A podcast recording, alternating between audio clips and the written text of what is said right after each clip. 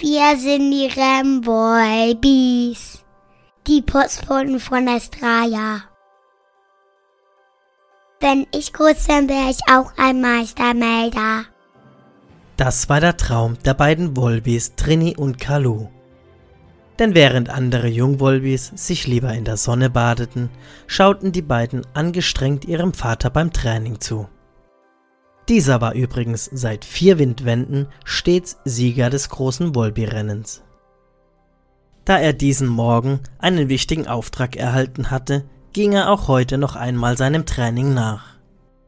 Es handelte sich um eine Botschaft von Garda, welche er der Grünen Brigade in Kronenwacht überbringen sollte. Dabei musste er eine gefährliche Reise antreten. Immer wieder waren auf dieser Route Wolbis verschwunden. Und das trotz ihrer Schnelligkeit und größter Vorsicht. Sie rannten am Renngraben ihrem Vater hinterher, als dieser beim Trainieren war, um dann aber festzustellen, dass die kleinen Pfoten doch noch nicht dem Tempo folgen konnten. Spaß hatten die zwei aber trotzdem dabei. Doch plötzlich sahen sie nur, wie ihr Vater ein kleines Fleckchen Gras durchkreuzte und auf einmal ins Stolpern geriet. Ein kleiner Stein ragte verborgen zwischen den Halmen heraus. Einen schmerzlichen Laut gab der Vater von sich. Besorgt rannten seine Kinder zu ihm. Was ist denn passiert? Ist alles in Ordnung? Da war ein Stein im Gras versteckt. Ich glaube, ich habe mir die Pfote verstaucht. Und das ausgerechnet jetzt, wo ich doch morgen einen solch wichtigen Auftrag zu erledigen habe. Oh nein, was denn jetzt? Nachdenklich hob der Vater seine verletzte Pfote an. Ich weiß auch keine Lösung, aber ich muss unbedingt diesen Auftrag erledigen. Trini überlegte kurz und hatte sogleich einen Vorschlag. Was hältst du denn davon, wenn wir diese Nachricht für dich überbringen? Nein, das ist viel zu gefährlich für euch. Aber Vater, der Auftrag ist doch so wichtig und wie du weißt, möchten auch wir unbedingt Meistermelder werden. Das wäre doch die Gelegenheit, um uns zu beweisen. Außerdem warst du in unserem Alter, als du deine ersten Aufträge bekommen und ausgeführt hast. Denk noch einmal drüber nach. Einerseits war die Reise gefährlich, andererseits hatten die beiden nicht ganz Unrecht mit dem, was sie da sagten. Zudem konnte er den Auftrag unmöglich verstreichen lassen. Na gut, aber nur unter der Bedingung, dass ihr beide gemeinsam geht und mir versprecht, gut aufeinander Acht zu geben. Versprochen. Und wenn es gefährlich wird, nehmt ihr Reis aus. Keine waghalsigen Aktionen. Ja, Vater. Versprochen. Und wenn es zu gewagt wird, kehrt ihr sofort um und kommt direkt nach Hause. Vertraut keinem Fremden und überschreitet niemals die Grenze zum Senktal. Ja, Vater, versprochen.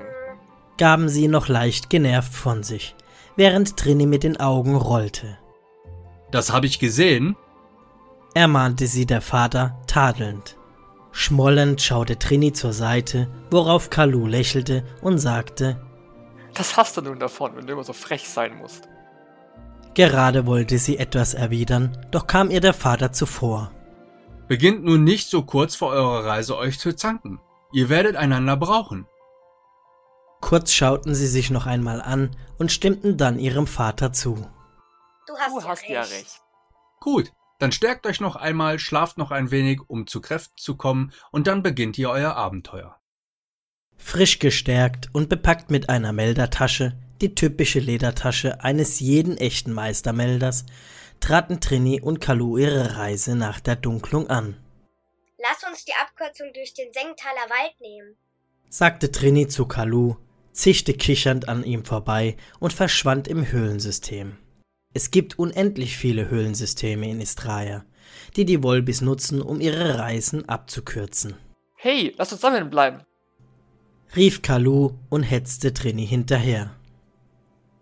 Als beide nach einem langen Marsch endlich wieder die Höhlen verlassen konnten, raschelte und fauchte es irgendwo aus der Ferne. Nicht weiter darüber nachgedacht, machten beide eine kurze Rast. Auf einmal gab es ein lautes Gebrüll aus einem benachbarten Gebüsch. Sie hatten offenbar ein Bento geweckt, welches bereits in ihre Richtung rannte. Beide erschraken sich so sehr, dass man denken könnte, sie wären beim Wegrennen schneller als ihr Vater gewesen. Das Bento verfolgte beide, hungrig und tobend vor Wut, durch Gestrüpp, Gräben und Geäst. Es kam immer näher, bis es urplötzlich verschwunden war. Sie vermuteten, es hatte sich in den ganzen Lianen der wilden Penjabäume verheddert. Beide rannten weiter, ohne hinter sich zu schauen. Renn, Carlo, renn einfach weiter, sonst erwischt es uns noch. Völlig erschöpft kamen sie einige Zeit später an einem Feld an, auf welchem sie sich eine Weile ausruhten, bevor die Dunklung eintrat. Dass ihre Abenteuerreise so gefährlich werden würde, hätten beide wohl nicht gedacht. Puh, da haben wir manchmal Glück gehabt. Schnaufte Kalu und schaute seiner Schwester in die Augen. Quatsch, wir sind einfach ein großartiges Team. Die zwei Wolbis badeten noch ein wenig in den letzten Sonnenstrahlen, kuschelten sich aneinander und schliefen vor Erschöpfung ein, während der hohe Weizen sie vor fremden Blicken schützte. Kalu, geweckt durch ein ständiges Hell und Dunkel, rieb sich den Schlaf aus den Augen.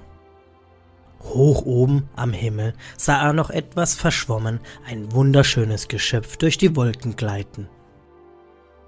Was ist das bloß? fragte er sich, denn so etwas hatte er noch nie zuvor gesehen.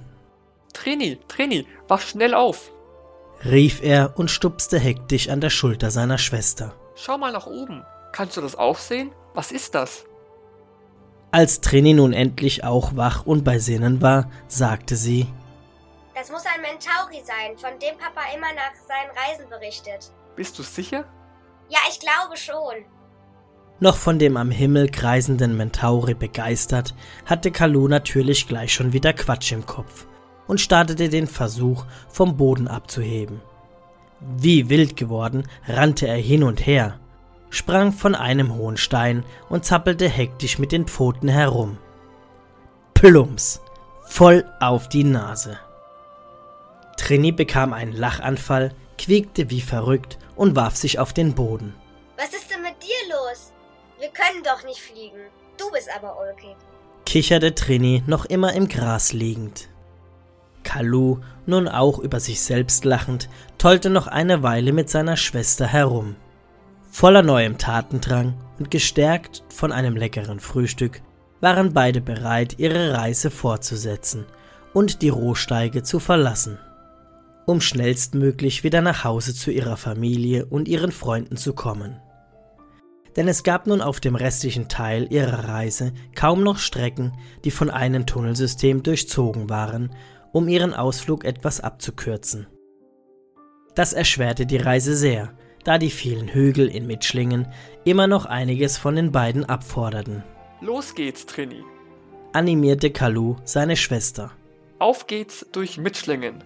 Voller Vorfreude und geradezu übereifrig flitzten die beiden über die saftig grüne Wiese. Vorbei an einigen Baumstämmen und Sträuchern und über den ein oder anderen kleinen Hügel. Nicht weit von einem Baum mit schwungvollen dunkelgrünen Blättern machte Kalu plötzlich Halt, hob die Nase und lauschte dabei mit seinen kleinen Öhrchen. Was hast du denn? Wir müssen weiter. Sagte Trini, stoppte nun auch und blickte zu ihm. Hörst du das? Was meinst du? fragte sie und stellte sich dabei auf ihre Hinterläufe, um das Feld zu überblicken. Doch eine Gefahr drohte nicht. Das Rascheln der Blätter sowie das Gezwitscher der Vögel waren den Zweien nicht unbekannt. Kalus dunkle Knopfaugen sahen zu der dichten Baumkrone, und als der Wind die großen Blätter nach links strich, da schmunzelte er und sprach. Schau doch, dort oben, Trini. Sofort blickte sie auf, blinzelte einmal und lächelte dann ebenfalls. Dort geschützt und kaum zu erkennen, befand sich ein kleines Vogelnest. Und aus diesen geflochtenen Zweigen schauten drei kleine Jungtiere mit flauschigen Federn ganz ungeduldig zu ihren Eltern. Der Vater vollzog mit seinen kleinen Krallen ein paar Hüpfer, während die Mutter den Kopf schräg legte und ein kurzes Zwitschern von sich gab. Und dann ging es los. Das war wohl das Startsignal zum Essen gewesen. Unverzüglich begannen die Kleinen zu fiepen und zu piepen. Als sie die Nahrung aus den Schnäbeln der Eltern entgegennahmen. Etwas tapsig stellte sich das eine an und versuchte sich daran, mit den kleinen Flügelchen zu schlagen. Doch war es noch zu jung zum Fliegen. Die beiden Wolbis beobachteten das Ganze, als Kalu sagte, Ich freue mich schon drauf, wieder zu Hause zu sein und unserem Vater bei seinem nächsten Wettrennen zusehen zu können. Ja, darauf freue ich mich auch. Aber vielleicht können wir ja beim nächsten Mal auch daran teilnehmen. Erwiderte Trini, worauf ihr Bruder kurz mit der Nase wackelte. Meinst du wirklich? Na klar! Wenn wir diesen Auftrag erfolgreich beendet haben und wieder daheim sind, da bin ich mir sicher, dass Vater uns ebenfalls mitmachen lässt. Das wäre toll. Vielleicht kann er uns auch ein paar Trainingstipps geben. Das wäre super. Er hat uns nie verraten, wie er seinen Hakenschlag beim Rennen so gut ausführen kann, ohne dabei das Gleichgewicht zu verlieren. Kurz atmete Trini die seichte Brise ein, bevor sie anhing. Und nun lass uns keine Zeit verlieren und weitergehen. Ich möchte endlich wieder heim zu Mama und Papa und von Mamas leckerem süßen Brot naschen. Da funkelte es in Kalus Augen. Hm, lecker. Du denkst auch immer nur ans Essen. Deswegen kommst du mir auch nie beim Rennen hinterher. kicherte Trini und flitzte wie ein wild gewordener Glimmerwolf an Kalu vorbei. Hey, warte auf mich. rief er hinterher und machte sich ebenfalls schleunigst auf den Weg. Um nun aber keine weitere Zeit mehr zu verlieren, rannten sie ohne eine Pause im Eiltempo bis nach Kür. Denn erst hier wollten sie sich ausruhen und sich mit einer Mahlzeit stärken. Die beiden benutzten jedes Tunnelsystem, das sie finden konnten. Wolbis hatten nun mal ein Gespür dafür, diese Tunnel zu finden. Während der Dunklung in Kür angekommen, suchten sich die zwei völlig erschöpft eine Volbimelder-Unterkunft. Solche Unterkünfte gibt es im ganzen Fenreich und sie bietet für jeden Volbimelder einen Platz zum Schlafen, Wir haben es fast geschafft. sagte Trini zu Kalu und kuschelte sich an ihn. Beide schliefen direkt ein. Hey, hör auf, das kitzelt. lachte Kalu und rieb sich die Nase. Trini wackelte mit ihren Öhrchen und kitzelte damit Kalus Nase. Sie träumte wohl wieder von einem ihrer Rennen gegen Manu. Was daran so aufregend war, verstehe ich auch nicht so genau, dachte sich Kalu. Schließlich war Manu so dick wie eine pralle Penja-Frucht und kam Trini sowieso nicht im geringsten hinterher. Wach auf, du Schlafmütze. Rief Kalu nun und stupste Trini ungeduldig an. Lass uns aufstehen, frühstücken und endlich weitergehen. Es ist nicht mehr weit.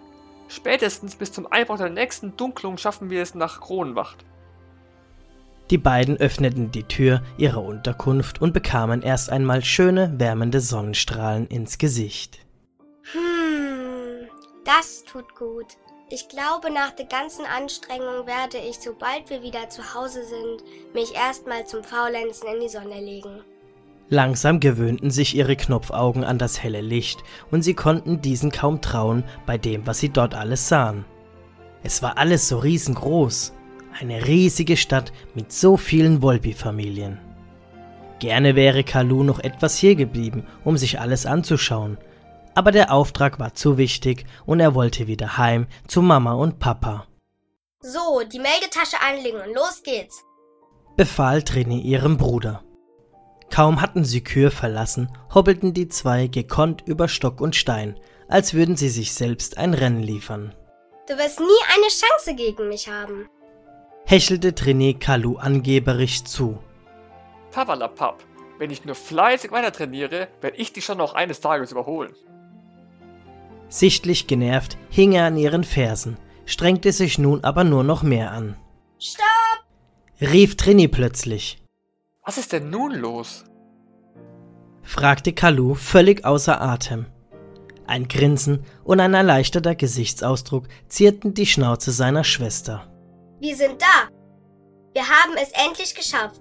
Siehst du die Holzpalisaden zwischen den Bäumen? Das ist Kronwacht. Papa sagt, wir müssen den Brief bei Lulu abgeben. Sie hat ihr Quartier in einem blauen Zelt. Gesagt, getan. Die beiden Geschwister betraten zusammen eines der Palisadentore und hielten Ausschau nach einem blauen Zelt. Was nicht schwer zu finden war, da dies das einzige blaue war. Hier ist es. sagte Kalu ganz unruhig zu seiner Schwester. Sie betraten das Zelt, tapsten voller Stolz auf Lulu zu und übergaben ihr das Ledertäschchen mit der Botschaft. Na, ihr seid ja zwei süße kleine Melder. Ihr habt bestimmt Hunger nach solch einer Reise. Hier, nehmt ein paar gesüßte Brotstücke, ruht euch etwas aus und nach der Dunklung dürft ihr mit euren Täschchen und der Bestätigung zurück nach Fenquell. Und nun husch nach draußen mit euch. Mit knallroten Bäckchen beklagte sich Trini. Hat die gerade klein gesagt? Wir sind jetzt auch schon Meistermelder und ich bin schon groß. Die hat ja keine Ahnung. Kalu rollte mit den Augen, machte sich über das süße Brot her und ignorierte gekonnt das Gemecker seiner Schwester. erklang es. Noch völlig verschlafen wurde Kalu von Trini angerempelt. Das war ihre nette Art zu sagen, steh endlich auf, du Faulpelz. Kalu rieb sich den Schlaf aus den Augen, schüttelte sich kurz und steckte sich gleich nochmal ein paar Stücke des leckeren Brots als Reiseproviant ein. Er meinte zu seiner Schwester, Man weiß ja nie, wann es wieder etwas davon gibt. Ohne darauf einzugehen und mit schüttelndem Kopf sagte Trini, Lass uns noch schnell die Tasche mit der Bestätigung im Melderzelt abholen und uns endlich auf den Heimweg machen. Ich bin ja mal gespannt, was die anderen sagen werden, wenn wir denen von unserem Abenteuer berichten. Im Zelt angekommen, streifte ein Soldat Trini das Ledertäschchen über die kleinen runden Öhrchen und schnallte sie zu. Na los, ihr zwei, macht euch auf dem Heimweg. Vor dem Zelt sanft abgesetzt, machten sich die beiden unverzüglich auf. Zwei Dunklungen später entdeckte Trini ein Tunnelsystem, welches sie trotz ihren typischen Wolby-Instinkt nicht richtig deuten konnte. Kalu, sagt dir dieser Tunnel vielleicht etwas? Ich bin mir nicht mehr sicher, wo wir gerade sind. Bitte was? Du möchtest mir jetzt aber nicht sagen, dass wir uns verlaufen haben, oder? Das haben wir nur von einer ständigen Eile. Weißt du wenigstens, wo wir uns ungefähr befinden? Nun ja, wir müssen eigentlich in Mitschlingen sein, aber das sieht ja alles anders aus. Lass uns schauen, wo der Tunnel hinführt. Na gut, aber du gehst vor. Wer weiß, wo wir da rauskommen. erwiderte Kalu genervt und genauso unsicher wie Trini. Endlich, nach einer Ewigkeit, erreichten die zwei Wolbis den Ausgang.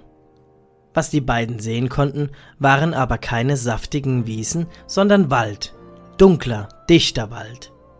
Bäume und Gestrüpp, dicht aneinandergereiht, soweit das Auge reichte. Was hast du? Es ist alles meine Schuld. Wegen mir haben wir uns verlaufen. Aus den Knopfaugen der sonst so starken Trini kullerten kleine Tränchen, welche sie erfolglos versuchte vor Kalu zu verstecken. Jetzt denk nicht so viel drüber nach, Schwesterchen. Ich spüre, dass wir irgendwo in der Nähe der Rohsteige sind. Lass uns kurz hier ausruhen und dann werden wir sicher schon bald einen Weg finden. Da bin ich mir ganz sicher. Die beiden Wolbis machten es sich an einem Baumstamm gemütlich. Kalu, wie meistens, wenn er eine kleine Pause machte, holte das zuvor eingepackte Brot heraus und schaute seine Schwester an. Na, willst du nun auch ein Stück? Na gib schon her, du Vielfraß. Und kaschte ihm das Brot grinsend aus der Pfote. Auf einmal fing Kalus Nase an zu zucken. Die Härchen stellten sich auf. Riechst du das auch, Trini? Sofort nahm auch sie den Geruch wahr. Was ist das nur für ein Gestank? Es knackte, es raschelte. Ein immer lauter werdendes Trampeln war zu hören. Trini und Kalu zuckten erschrocken zusammen und sahen sich ängstlich an. Danach blickten sie in die Richtung, aus der die Geräusche und der Geruch kamen. In diesem Moment sprang ein Senktaler aus dem Gebüsch. Beide schauten ihm tief in die Augen, bevor sie registrierten, in welch einer Gefahr sie sich befanden. Der Senktaler griff nach Kalu. Pass auf! Lauf! Kalu sprang erschrocken in die Luft, stieß sich mit aller Kraft zuerst an einem Baum und anschließend am Kopf des Senktalers ab und entwich so seiner schaudernden Hand. Sie rannten vor lauter Angst einfach geradeaus, sprangen gekonnt über Steine und Äste, ohne einmal hinter sich zu schauen. Und da passierte es. Mitsamt einer Drehung vollführten sie einen großen Satz durch die Luft und gelangten so über eine große Dornenwand. Plumps! Ein Gefälle, mit dem beide nicht gerechnet hatten, so dass sie den Abhang hinunterpurzelten. Wie zwei Wollkugeln rollten die Wollbis hinunter, bis sie vor einem großen Loch zum Stillstand kamen. Schnell rein, bevor uns der Senktaler noch einholt. rief Trini durch den Sturz noch ganz benommen ihrem Bruder zu. Bevor sie den Satz zu Ende gesprochen hatte, war Kalu schon im Tunnel verschwunden. Wie von Sinnen hetzte sie ihm hinterher, sprang hinab und fand sich mit ihm zwischen den erdigen runden Gängen wieder.